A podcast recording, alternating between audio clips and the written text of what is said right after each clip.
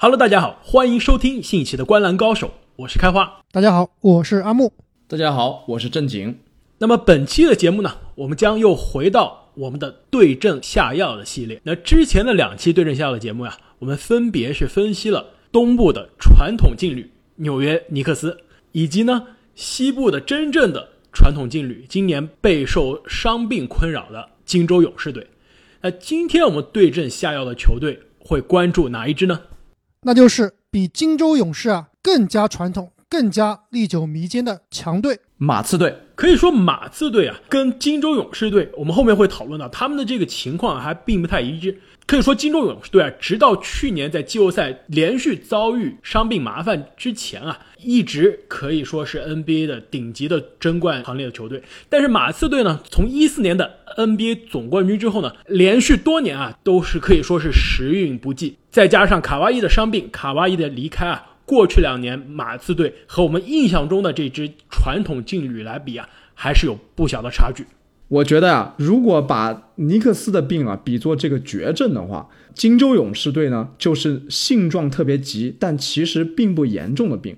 那我觉得现在看马刺啊，他的这个病就是非常尴尬而又棘手的那种疑难杂症了。那么这期节目我们依然会按照我们对症下药系列的传统，将会对球队的症状、病因。以及未来的解药进行逐一分析。那么马刺的症状是什么呢？我觉得啊，马刺队现在的最大的症状就是他的这个球队的情况以及他的战绩啊，所谓是进退两难。我觉得本赛季的 NBA 啊，其实西部很多球队是很可能进不了季后赛的，马刺队呢也是在其中的行列之一。但是与其他同样在季后赛边缘争夺的球队相比啊，马刺是唯一一个可以说是赢不起也输不起的球队。可以说，按照马刺的标准，第八名的身份进入季后赛。连续第三年首轮游，其实对于马刺的标准来说是让人并不可以接受的一个现实。但如果进不了季后赛的话，那就相当于啊，连续二十多年的 NBA 顶级学霸今年啊，终于要考不及格了，也是让马刺的球迷非常难以接受的现实。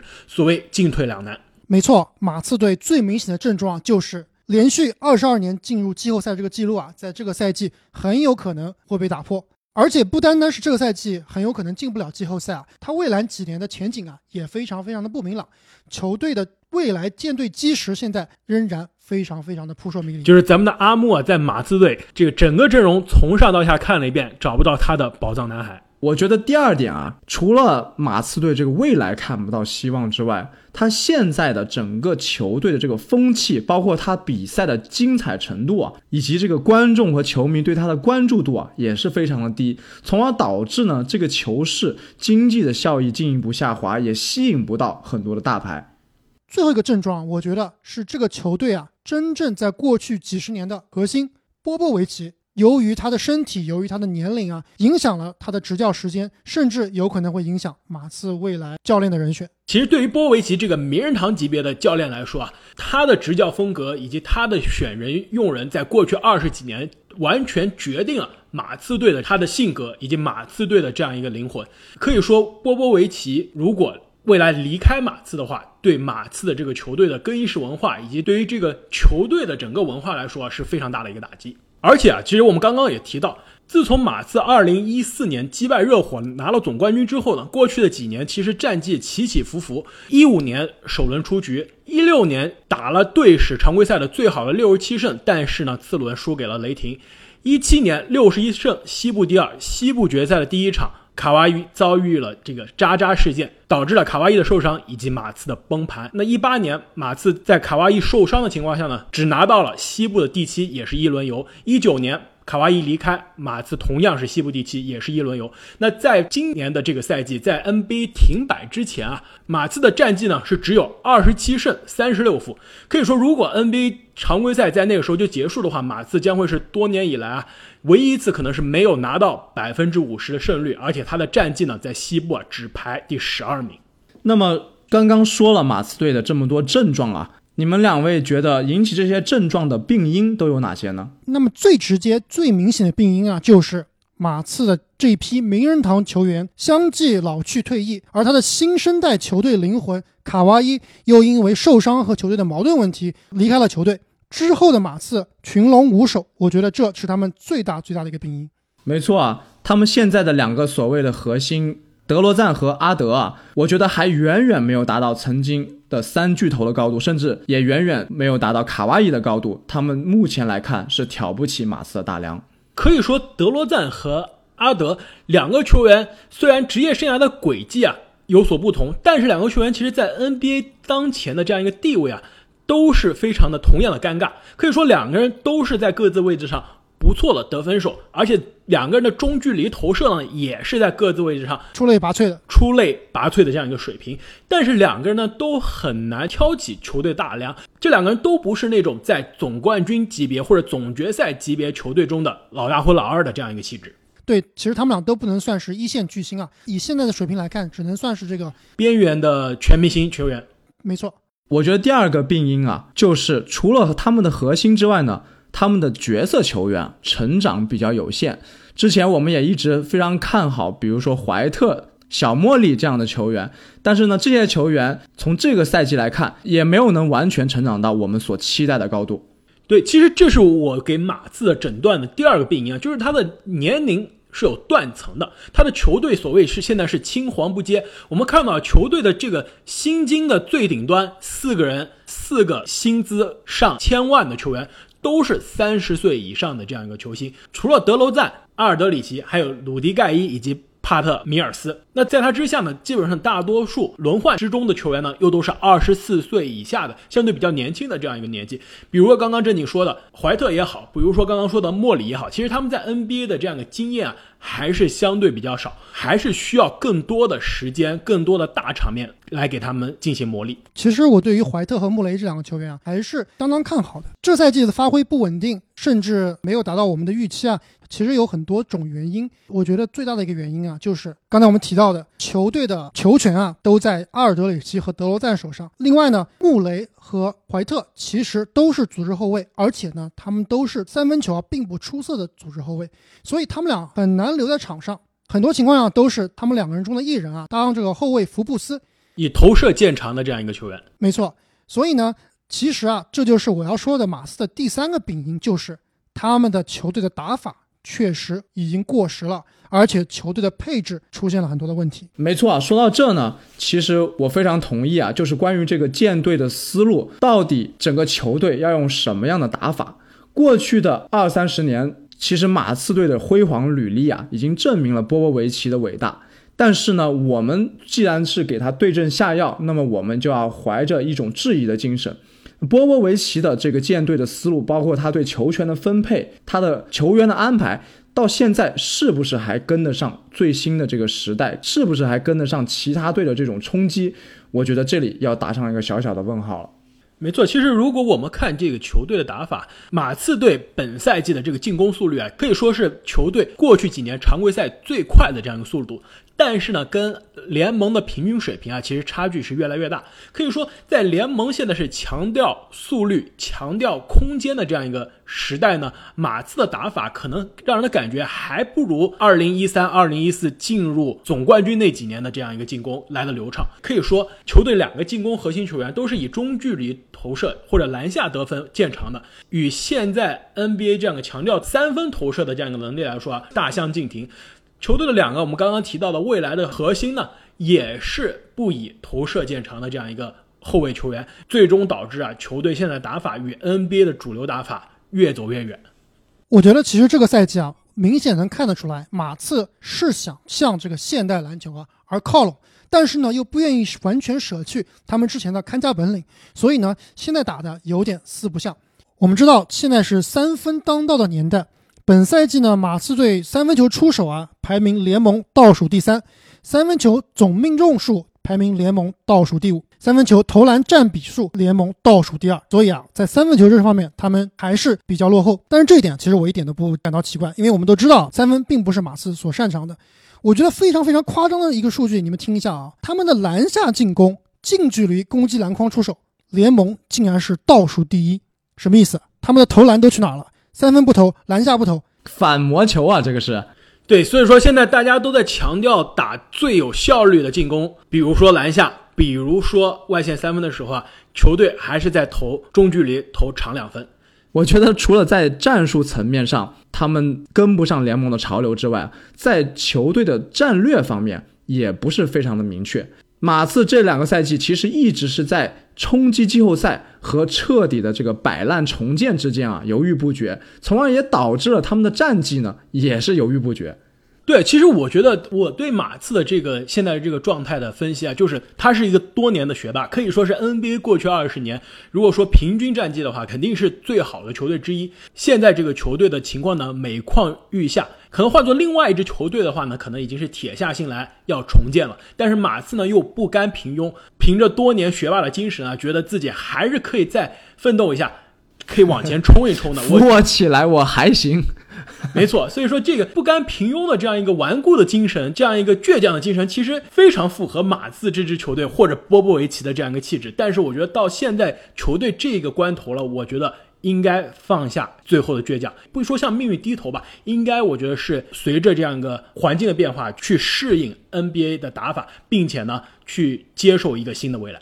其实刚刚正经呢提到马刺在战略方向上有些犹豫不决，但是我觉得其实过去这几年，尤其是卡哇伊的这个受伤之后的一系列离奇的事件，暴露出其实马刺队的管理层并没有大家以前想象中的那么和谐、那么高明。没错，包括最近这一两年，他们在这个自由市场上的球员签约也出现了一些问题。比如说，他们这个去年夏天签下的卡罗尔，在球队基本上打不上什么球，最后呢还是被买断加入了火箭队。还有就是他们放走了三分神射手博坦斯。我觉得博坦斯其实呢，如果能留在马刺的话，说不定马刺这个赛季就不是现在这个状况。没错，本赛季的交易截止日之前，最后去了这个奇才队的博坦斯，可是所有这个。季后赛球队争相竞争的这样一个香饽饽。其实最后我还想提一个病因啊，其实这个更多是一个意外的这样一个黑天鹅事件，那就是二零一七年卡哇伊啊这个被扎扎帕楚里亚的这个黑脚受伤。可以说这个受伤呢，一方面是葬送了当时啊马刺大比分领先勇士的这样一个好的赛事局面，导致呢之后这个马刺在西决啊一路崩盘，被勇士淘汰。另一方面呢。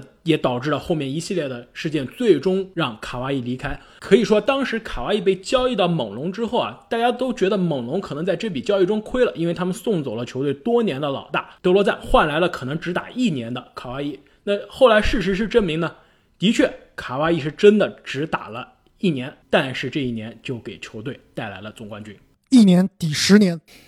可以说啊，马刺现在落到一个虎落平阳的这样一个局面啊。不得不提卡哇伊的受伤是最终的这个导火索，所以这一切的病因啊，都是始源于帕楚里亚。那我们聊了马刺的这个症状，以及马刺现在的这样一个病因，各位名医，你们有什么样一方解药呢？那么我们一般想到给球队啊进行对症下药，最直观也是最直接的方法呢，就是看球队的阵容能不能进行一些交易。对于马刺来说，其实这个也是非常非常重要。在我看来，交易阿德、交易德罗赞这两个大哥啊，都是能打破这个局面的关键因素。我非常同意你的观点啊。其实，在我这边来看来，马刺的解药非常简单，就是放下自己的思想包袱，完全开始重建，走年轻化的这样一个道路。不要说这个拿着球队最高工资的德罗赞和阿尔德里奇了，我觉得球队上下其实没有什么真正的非卖品。如果有好的报价。我觉得所有人其实都可以交易。对于那些年纪比较大、薪金比较高的球员，我觉得应该是放在这个交易的优先级比较高的地方。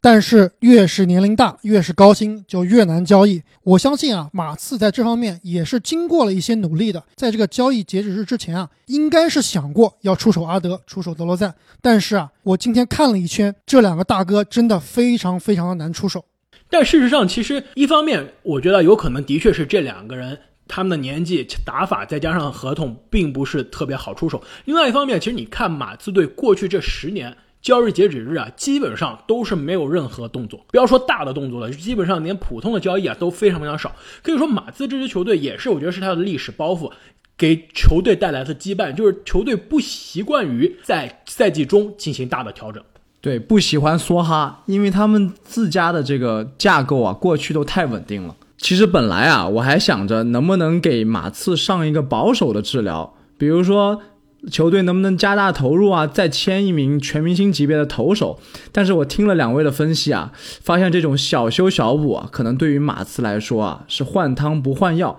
并不能解决根本的问题。所以啊，彻底的这个摆烂重建，交易两个当家球星啊，去换未来的核心，可能是从交易层面上一个比较好的解药了。那么你们有没有什么具体的交易方案呢？其实，如果我们现在来谈这个交易呢，肯定是会发生在这赛季结束，对这赛季结束，不一定是夏天了，就是说这赛季结束之后，很有可能是冬天，也有可能是冬天。这个休赛期啊，其实对于再下个赛季整个 NBA 生态圈的这样一个时间线都会有非常大的变化。所以，我们来看这个球队啊，在交易市场上的这几个人，他们符合。什么样的下家？哪些球队会有可能去出价想要这样的球员？我觉得德罗赞和阿尔德里奇呢，两个都是在 NBA 有过很多年经验，并且呢，其实在得分能力上还是非常不错的两位老将。我觉得他们俩呢，非常适合一支相对年轻的季后赛球队。球队想要在季后赛有所作为，但是呢，球队苦于球队阵容啊。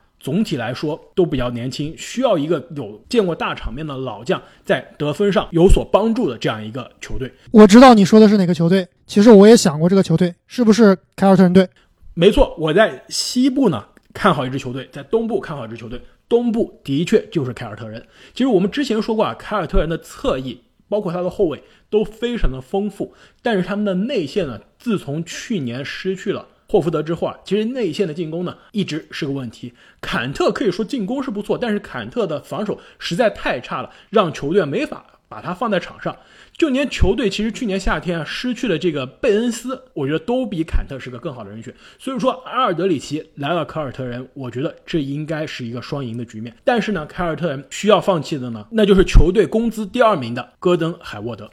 其实我要是凯尔特人啊，我不会进行这一笔交易。我觉得海沃德不管以年龄，不管以现在这个打球的风格，都比阿德更适合现在的篮球。但是看来看去呢，凯尔特人并没有很好的人选可以跟马刺进行交易。如果要进行这笔交易，很有可能需要这个第三方球队来吃掉这个相应的薪金空间。没错啊，我觉得第三方的加入是很有必要的，因为其实你想想，海沃德对于马刺来说也并不是那么有价值啊。这可能也是这笔交易啊，在 NBA 的现实的这个世界中没有发生的这样一个原因。其实对于马刺的角度上来说，哎，我把合同的这个薪金更大的海沃德拿回来。凯尔特人，你是不是应该再添一些选秀权给我呢？其实对于凯尔特人来说呢，凯尔特人可能又觉得，虽然阿尔德里奇来了可以帮助弥补我内线进攻的这样一个缺陷，但是呢，海沃德在整个 NBA 的市场上的交易价值啊，可能还会更大一些。那你西部是用哪一支球队来进行交易呢？其实呢，西部啊，年轻的季后赛球队啊还挺多，但是有一支球队呢，我觉得他的球队的深度，包括他的首发球员的能力啊都很强，但是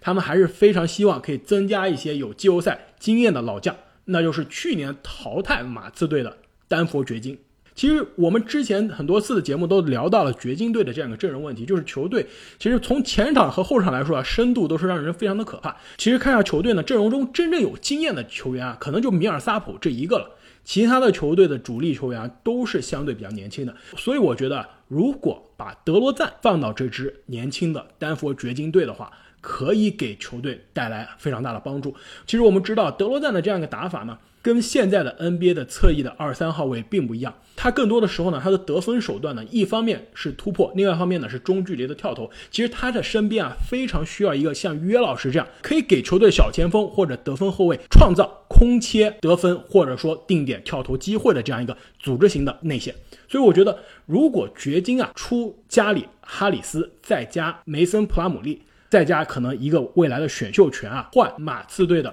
德罗赞以及德里克怀特，我觉得可能会是一个双方双赢的交易。虽然德罗赞确实有很多季后赛经验啊，之前也打过很多次的东决和东部半决赛，但是大部分的经验都是被老詹血虐呀。没错啊，所以说这个来到掘金之后啊，他有可能帮助掘金啊再次在季后赛遇到詹姆斯了。但是我觉得，其实对于掘金来说，他们是希望可以把一个这两个赛季状态下滑比较严重的这样一个哈里斯啊，升级成一个得分能力更强的德罗赞。对于马刺来说呢，哈里斯一方面更加年轻，另外一方面呢，其实哈里斯他的投射和防守啊都是非常的出色。他在二号位的位置上，跟球队未来的年轻核心一号位上的这个穆雷啊是非常配的。对我可以看得出来啊，哈里斯应该是非常非常适合波波维奇体系的一个球员。战术执行能力比较强，并且呢，在场上也是一个任劳任怨的这样一个队友。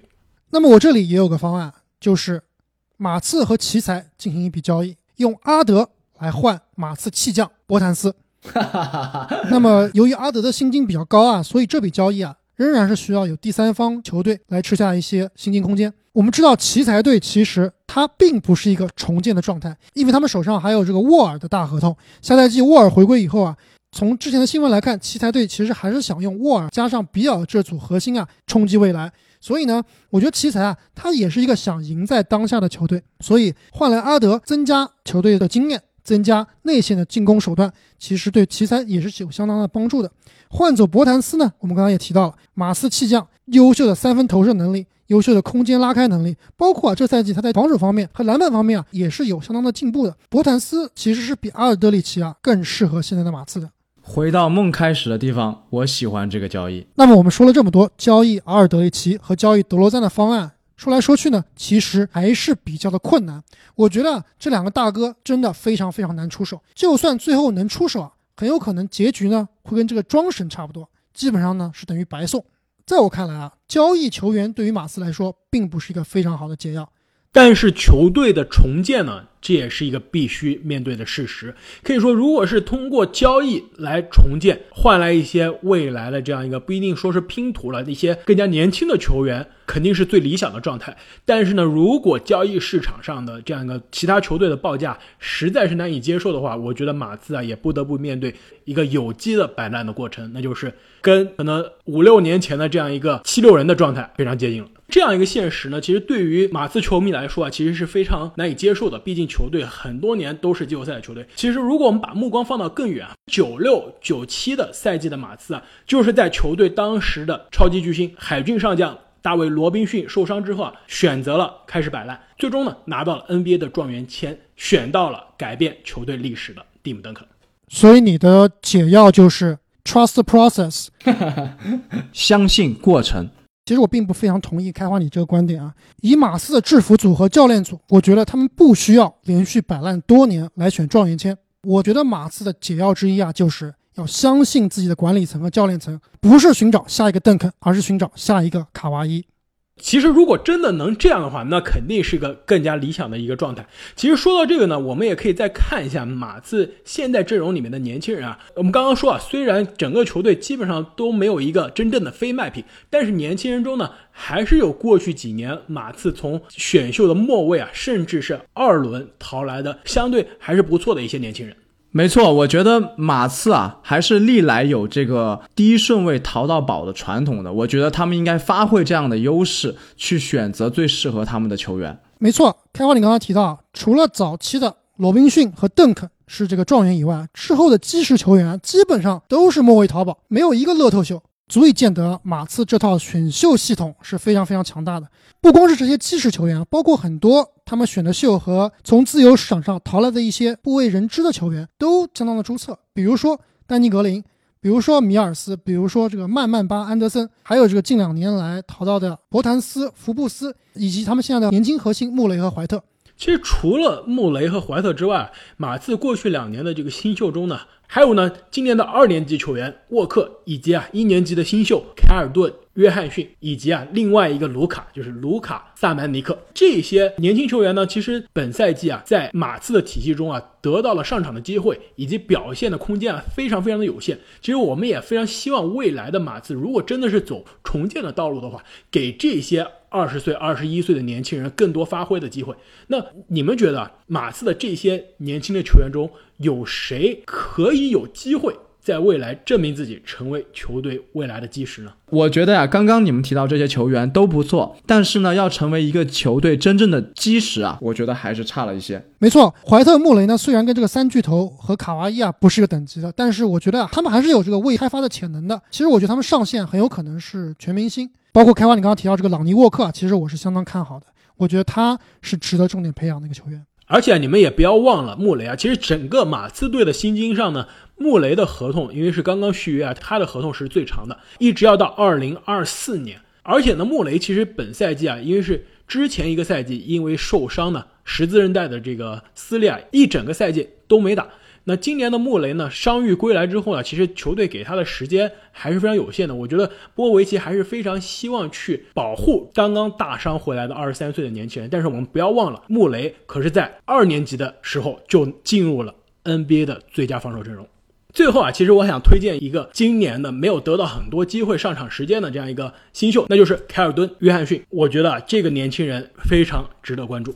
开花听你这么一说啊，好像马刺已经有很多很多有潜能的球员了，只要注重培养这些人，是不是不用像你刚才说的依靠摆烂来拿到高顺位选秀权这个方法去争取总冠军了呢？我觉得啊。还是非常的困难，因为其实这些年轻人呢，我觉得他们的上限啊，最多也就是到全明星的水平。而且我觉得这五六个年轻人能有一个进入全明星，对于马刺来说都是非常非常大的幸运了。但是这样的球员，这样的球队，足够让马刺重返到总冠军的争夺行列吗？肯定是远远不足够的。所以说，马刺的真正的重建，肯定是希望可以在交易或者自由球员市场，或者是通过选秀搞来有超级巨星潜能的这样一个。未来的球队的基石球员，所以说这样的话，如果交易市场非常的困难，如果自由球员的市场也非常竞争激烈的话，只能靠高顺位的选秀权来获得了。那么说了这么多马刺的解药，总体来看还是相对比较困难，没有一个非常非常完美的方案。我们来总结一下我们之前提到的解药吧。第一呢，就是想方设法的交易掉球队的老将，特别是阿尔德里奇和德罗赞，把手上的这个筹码最大化。如果没有办法交易这两名球员啊，那么就要牺牲他们俩的上场时间，多给年轻人更多的机会。与其是现在让老将打三十多分钟，让穆雷和怀特这样的年轻球员打二十多分钟，不如啊把老将的时间稍微往下压一点，让这些年轻人更多的发挥的空间。同时呢，发挥这个制服组一贯以来的这个在选秀中的独特眼光，积极的培养他们未来几年的新秀。如果啊。实在不行的话呢，也只能像啊七六人一样，相信过程，多年积累人品，积累这个高位的新秀啊，期待下一个邓肯。其实啊，我们之前在聊名人堂那期节目的时候呢，我们提到马刺队他在更衣室呢有这样一块牌子，上面刻着一个名言，就是每当我绝望的时候，我就会去观察一个石匠的工作。当石匠把这个石头敲碎的时候啊。那不是因为他敲下的最后一锤，而是那最后一锤之前的一百下。这个马刺的更衣室的这句名言啊，非常好的代表了马刺队的这样一个球队的气质，就是非常的执着，也非常的耐心。其实对于我们球迷来说啊，在过去这么多年习惯了马刺二十二年如一日的优秀之后啊，其实面对到现在的这样一个情况，也是非常的惋惜的。我们也是希望马刺队能像他们的文化，能像他们的历史一样，不断耕耘，厚积薄发。隔壁的这个独行侠啊，也就是小牛啊，其实已经看到了未来的希望。呃，另外一个德州三强火箭呢，一如既往的强势。那么我们也希望未来的马刺呢，能逐渐强盛起来，再给我们奉献出非常精彩的牛马大战。那各位球迷朋友们，你们对马刺队本赛季以及未来的这样一个状况是怎么样看的呢？那么你们对马刺队有什么好的解药呢？无论是灵丹妙药还是狗皮膏药。都欢迎大家在评论区跟我们分享。那么感谢大家一如既往的支持，我们这期就聊到这里，下期再见，再见，再见。